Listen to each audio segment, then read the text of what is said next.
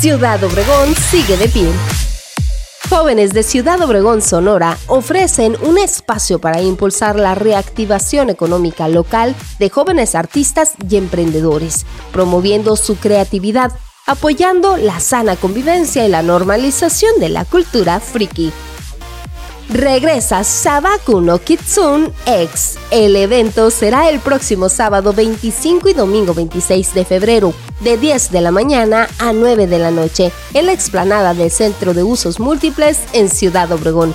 Son más de 70 stands y casi una veintena de expositores quienes estarán presentes en esta fiesta, en la que además hay una bolsa de varios miles de pesos para los ganadores de diferentes concursos.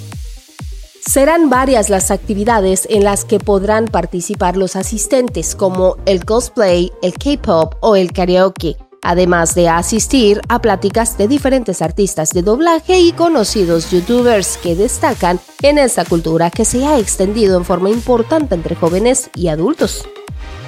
A lo largo de los años en que se ha presentado este evento, la asistencia y relevancia es cada vez mayor, con visitantes y expositores de toda la República.